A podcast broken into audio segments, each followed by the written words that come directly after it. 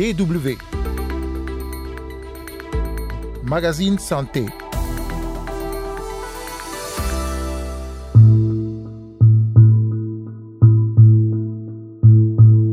Lutter pour survivre, se faire opérer, suivre une rééducation, puis une convalescence longue qui engendre une invalidité temporaire et rend souvent inapte au travail. Une blessure par balle contraint souvent ceux qui en sont victimes à un long parcours médical. Les traumatismes balistiques sont autant une pathologie qu'on observe en temps de guerre qu'en temps de paix. Et on en parle cette semaine. Nous irons notamment en République démocratique du Congo. Dans ce magazine santé sera également à nouveau question du cœur. Comment en prendre soin pour éviter certaines maladies? Carole Assignon micro, vous écoutez le magazine santé. Bonjour à toutes et à tous.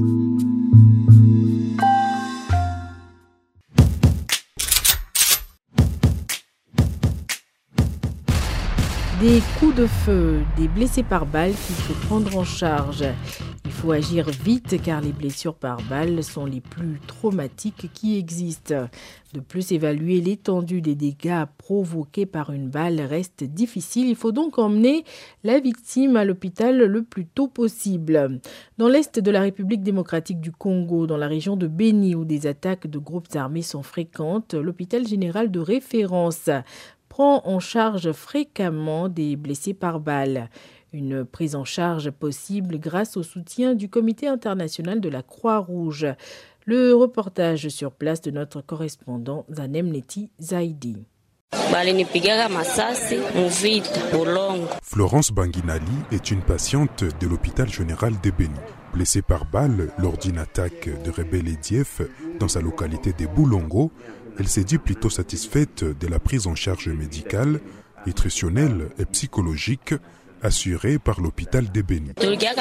Nous sommes arrivés ici dans un état grave, mais grâce à l'aide du CICR, même si vous n'avez pas de garde malade ou accompagnateur, on fait venir un volontaire de la Croix-Rouge pour vous aider gratuitement.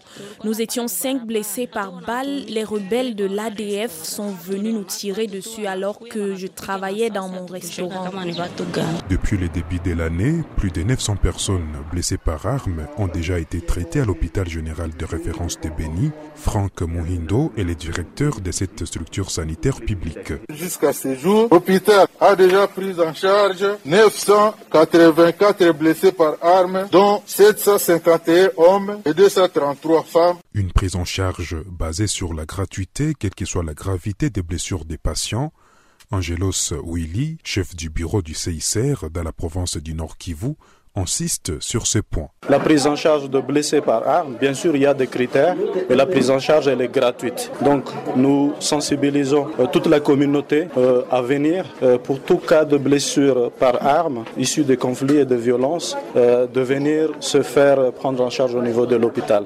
Avant d'être transférés à l'hôpital général de référence des Bénis, les blessés par balle sont souvent d'abord accueillis dans les structures de santé de leur milieu d'origine, c'est le responsable de cette structure d'accueil qui saisit les CICR sur la présence d'un blessé par balle dans son centre de santé. Les CICR met ensuite à disposition un véhicule qui transporte le malade jusqu'à l'hôpital général de Béni. Qu'il soit un civil ou un membre d'un groupe armé, le patient est d'abord identifié avant d'être confié au personnel soignant. La prise en charge médicale couvre des interventions chirurgicales et l'administration des médicaments jusqu'à la guérison du malade. Les CICR fournit également aux malades de la nourriture et une assistance psychologique, rôle qui joue des volontaires de la Croix-Rouge qui servent aussi des gardes-malades. Après la guérison du malade, les CICR prend en charge les transports de ces derniers jusqu'en son lieu d'origine et lui fournit un kit alimentaire. Selon Angelo Suili, le chef du bureau CICR, il est important que tous les membres des groupes armés impliqués dans les différentes violences ou conflits évitent de s'attaquer à la population ou aux structures sanitaires qui prennent en charge les blessés. Euh, on, profite de cette occasion pour lancer un appel euh, à, tous à toutes les porteurs d'armes qui sont engagés dans les conflits à l'est de la RDC pour leur dire de, de ne pas cibler, de protéger, d'épargner la population civile, les structures de santé et, tout, ce qui est, tout ce qui concerne la prise en charge de, de, de blessés. Pour la prise en charge des blessés par balle, l'hôpital général des références de Béni a une capacité de 48 lits avec un bloc opératoire pour des interventions chirurgicales. Zanem Netizaidi pour la Deutsche Welle. Il faut noter qu'après une opération suite à une blessure par balle, il est important de tenir la plaie au propre et au sec. Si un pansement a été appliqué, laissez-le en place durant les premières 24 heures et quand il devient mouillé ou sale, n'hésitez pas à le remplacer. Si la plaie a été laissée ouverte ou si des points de suture ont été effectués, eh bien nettoyez la plaie chaque jour puis appliquez de la pommade antibiotique. Si du sang s'écoule de la plaie, couvrez-la avec euh, de la gaz ou une serviette et appliquer une pression directe fermement sans relâcher la pression pendant 5 minutes complètes pour qu'un caillot se forme. Il faut enfin savoir qu'après une blessure par balle, on peut éprouver des sentiments comme la peur, la dépression ou encore la colère. Quels que soient les organes concernés, une blessure par balle n'est jamais à prendre à la légère. Quand c'est par exemple un organe vital comme le cœur qui est touché, eh bien c'est le pronostic vital du blessé qui est engagé. Et c'est précisément du cœur dont on va parler à présent. DW. La semaine passée, avec euh, le docteur euh, Rudy Arnaud Nana, spécialiste de médecine interne et de santé publique au Cameroun, nous avons vu comment tout l'organisme dépend de cet organe vital qu'est le cœur, ainsi que certaines pathologies qui l'affectent et des facteurs de risque. Aujourd'hui, on continue la discussion. Comment prendre soin de son cœur et quel lien entre cet organe et le psychisme? Réponse euh, du docteur Rudy Arnaud Nana. C'est connu que quand on a, d'ailleurs, ça, ça fait l'objet d'un syndrome en médecine, euh, le syndrome anxieux ou bien euh, des, émotions très fortes suite euh, à ce que les ruptures émotionnelles, les ruptures affectives. Oui, vous pouvez avoir euh, des décharges adrénergiques au niveau de votre cœur qui va faire une vasoconstriction de certains vaisseaux et vous provoquer des douleurs. C'est connu.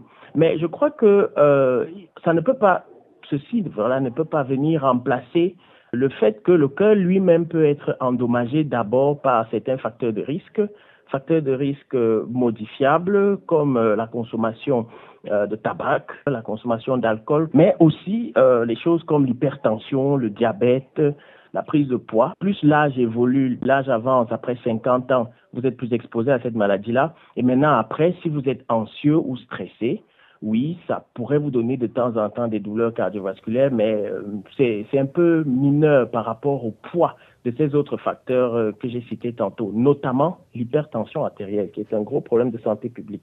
Est-ce que l'origine ou encore euh, le sexe joue également un rôle? Le sexe est un facteur de risque non modifiable. Ça a été reconnu très tôt que les hommes, euh, avant 55 ans, euh, étaient plus exposés que les femmes. Mais on s'est aussi rendu compte que la ménopause vient exposer les femmes. Parce qu'en fait, les hormones euh, féminines, l'œstrogène, protègent les femmes contre les maladies cardiovasculaires. Mais après la ménopause, donc après 51 ans en moyenne, les femmes sont autant exposées que les hommes. Donc le sexe, oui, l'âge, oui, à partir de 50 ans, l'origine. Les Américains avaient prouvé, avec leur population d'Afro-Américains, qu'ils étaient plus exposés aux maladies cardiovasculaires. Mais pas que, il y avait aussi la maladie rénale chronique.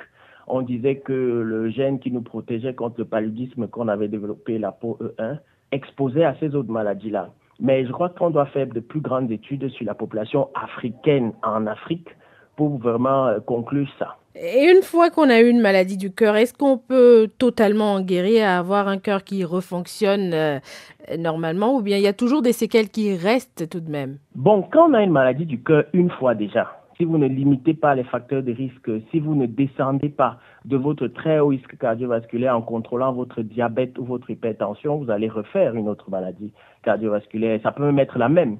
Et justement, comment éviter d'en arriver là, la prévention, comment prendre soin de son cœur euh, et par conséquent de tout son être finalement, puisque tout est lié. Est-ce qu'il faut arrêter de, de fumer, faire de l'exercice, avoir une alimentation saine? Est-ce que c'est suffisant? Si on pouvait même déjà faire ça, ce serait très bien. Parce que nous, les cliniciens, on commence à être un peu frustrés, n'est-ce pas, d'avoir des patients qui, le long de leur vie, de 20 à 50 ans, accumulent les facteurs de risque cardiovasculaire sans se soucier. Et vers la fin, quand il y a une complication, ils viennent demander le miracle. Oui, si on pouvait même déjà limiter le poids, limiter la consommation d'alcool, limiter le tabac, faire un bilan de contrôle pour s'assurer qu'on n'est pas hypertendu, pour au moins savoir. Parce que le non-awareness, euh, les gens qui ne sont pas conscients, c'est énorme. comme je vous disais, deux tiers de personnes ne savent même pas qu'ils sont hypertendus après 25 ans. C'est une étude au Cameroun. on a prouvé que 3 sur 10 sont hypertendus et 2 sur 3 ne savent pas. Si vous pouvez au moins détecter ça tôt, avec des bilans de santé réguliers après 40 ans, peut-être tous les 6 mois, ce serait déjà très bien. Vraiment, ce serait déjà très bien. Après, maintenant, quand on a diagnostiqué, réussir à être observant à votre traitement. Et puis après, euh, contrôler son repas, contrôler ce qu'on mange, perdre du poids, s'assurer que son indice de masse corporelle reste quand même en dessous de 35, ça doit être ça, euh, la démarche euh, pour prévenir ce type de maladie-là. Et, en ce qui concerne les personnes hein, qui naissent avec des problèmes cardiaques, des malformations, par exemple euh, les enfants, quels conseils pour pouvoir les, aider, les soulager?